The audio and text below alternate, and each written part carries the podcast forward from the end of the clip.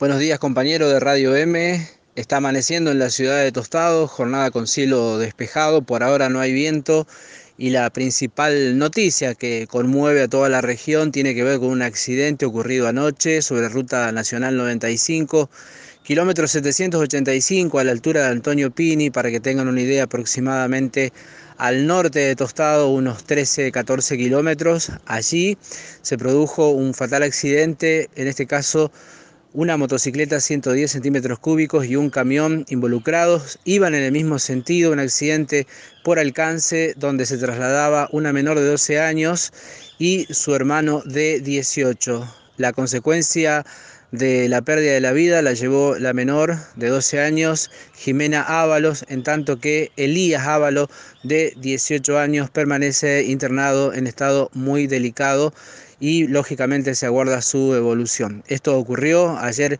prácticamente a las 19 horas en jurisdicción de Antonio Pini por Ruta Nacional 95.